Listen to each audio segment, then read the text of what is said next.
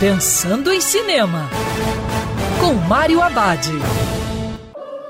Olá, amigo cinéfilo, tudo bem?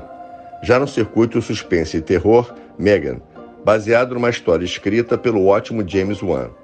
Na trama, Megan é uma boneca projetada pela brilhante especialista em robótica Gemma. Megan pode ouvir, assistir e aprender enquanto se torna amiga e professora, companheira de brincadeiras e protetora de uma criança a quem está ligada.